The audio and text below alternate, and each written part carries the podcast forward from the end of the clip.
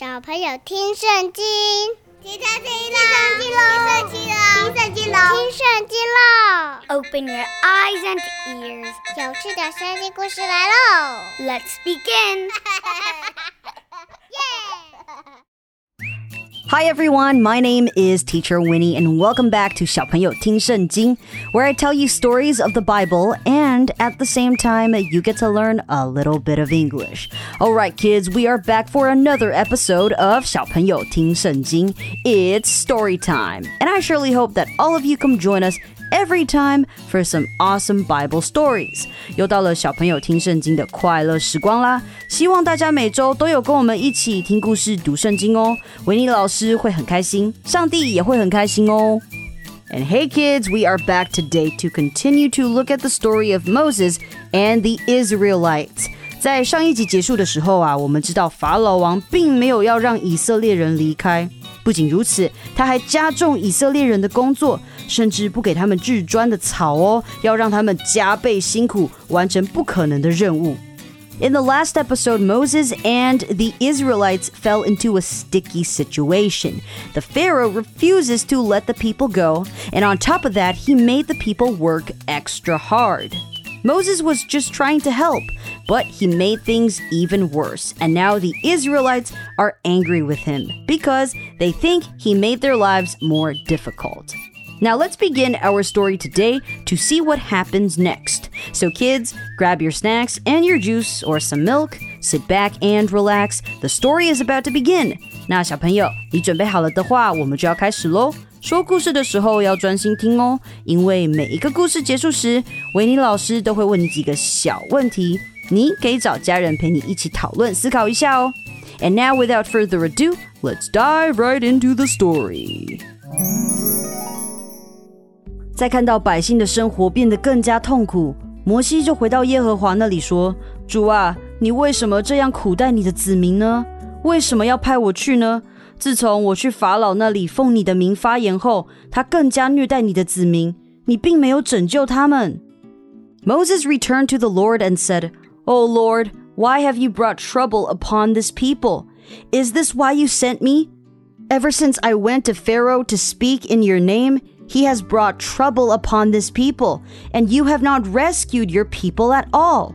摩西非常心疼以色列人，他去找上帝，想要知道他该怎么做。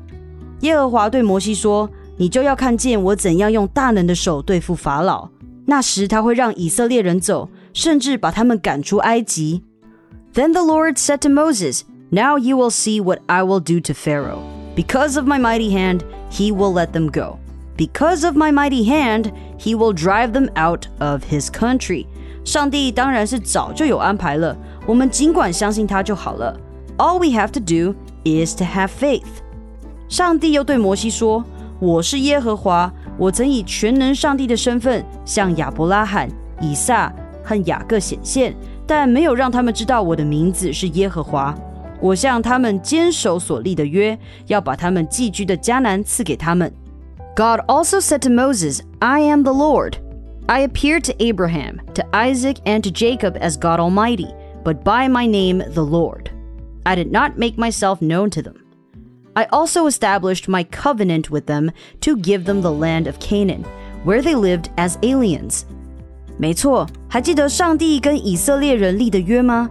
上帝一直都纪念这个约。上帝向他们的祖先亚伯拉罕、以撒、雅各立的约，就是将赐给他们应许之地，也要让他们的后裔如天上的星星和地上的沙一样多。这是上帝跟亚伯拉罕所立的约，要把迦南地赐给他们。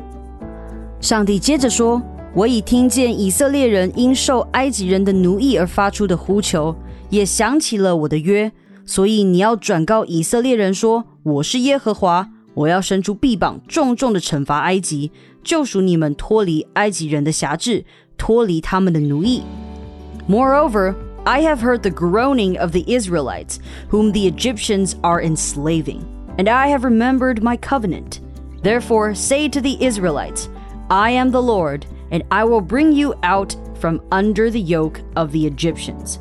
I will free you from being slaves to them, and I will redeem you with an outstretched arm and with mighty acts of judgment.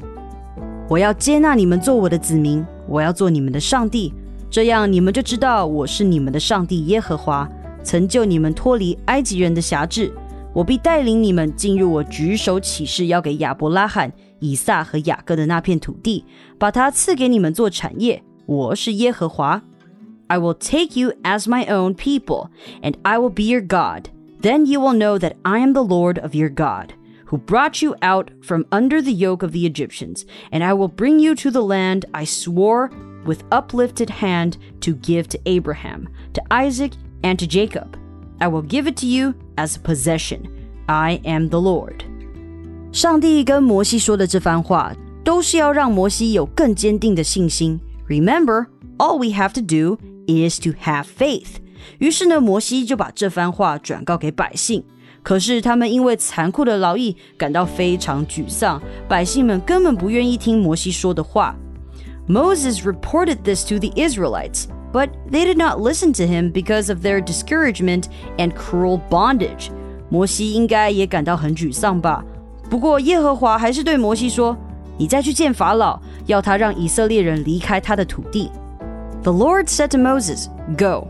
Tell Pharaoh, king of Egypt, to let the Israelites go out of his country. 深受挫折的摩西跟上帝说：“以色列人都不听我的话，法老又怎么肯听我这拙口笨舌的人呢？” But Moses said to the Lord, If the Israelites will not listen to me, why would Pharaoh listen to me, since I speak with faltering lips? 虽然摩西的心里充满怀疑，耶和华吩咐摩西和亚伦回到以色列人和法老那里，要他们领以色列人离开埃及。亚伦和摩西受耶和华之命，要按以色列人的宗族支派把他们带出埃及。也是这两人要求埃及王法老，让他们把以色列人带出埃及。The Lord had commanded Aaron and Moses to lead every family and tribe of Israel out of Egypt. And so they told the king of Egypt to set the people of Israel free. 这是专属摩西和亚伦的任务哦。我们可以来追溯一下摩西和亚伦的族谱。以色列呢，总共有十二个支派，来自以色列的十二个儿子。 this is known as the 12 tribes. Moses and Aaron are brothers, and they are from the family of Levi. 摩西和亚伦呢是兄弟，而他们呢是来自利未的支派。利未支派被分别出来侍奉神，so yes, they have the mission to bring the Israelites out of Egypt and into the land of milk and honey。他们的任务呢，就是要带领以色列人进入上帝要赐给他们的牛奶与蜜之地。所以摩西又去到了法老面前。这次法老会如何回应摩西呢？We'll find out in the next episode. Okay, we've finished the story today, but don't go yet. You know what time it is? It is now time to learn some vocabulary. 好，那让我们一起先来复习一下今天故事里有讲到的单词，好吗？一起来学习哦。那听完今天有提到的单词以后呢，维尼老师会给你几个可以思考的小问题，你就可以跟爸爸妈妈或是家人一起讨论喽。 那我们在复习今天用到的单字时，维尼老师也会再跟大家小小的复习一下今天的故事哦，所以一定要仔细听哦。And let's take a look at these vocabulary. And the first word is sticky situation. A sticky situation，这是一个很困难的、一个很令人尴尬又很棘手的局面，就是表示他们陷入麻烦的意思。 摩西和亚伦去找法老之后呢，法老啊就很生气，然后加重了以色列人的工作量，让他们的生活变得越来越困难。所以以色列人呢就觉得很生气，他们就开始埋怨埋怨亚伦和摩西，因为他们的生活实在是变得太困难了，difficult，difficult，difficult 就是困难的意思。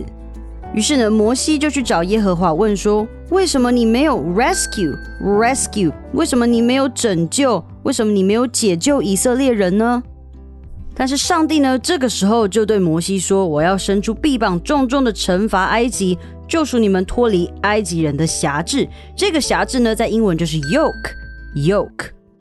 上帝会来拯救以色列人，redeem，redeem。”而上帝也说了：“我必带领你们进入我举手起誓要给亚伯拉罕、以撒和雅各的那片土地，把它赐给你们做产业。产业在这边呢，就是 possession，possession 的意思。 Great job, guys. We finished the vocabulary, and now let's take a look at the questions. So, question number one What did Moses say to God when God asked Moses to talk to Pharaoh? 当上帝吩咐摩西去见法老，要他让以色列人离开他的土地时，摩西怎么回应上帝呢 ？And question number two Of all 12 tribes, which tribe does Moses belong to? 在以色列的十二个支派里，摩西是属于哪一个支派的呢？今天的故事就到这边啦。Thank you for listening to this podcast and story. 记得要订阅我们。Please make sure to subscribe and like and share so that you don't miss any future episodes. 也不要忘记分享给你的朋友，让更多人可以听到好听又有趣的圣经故事。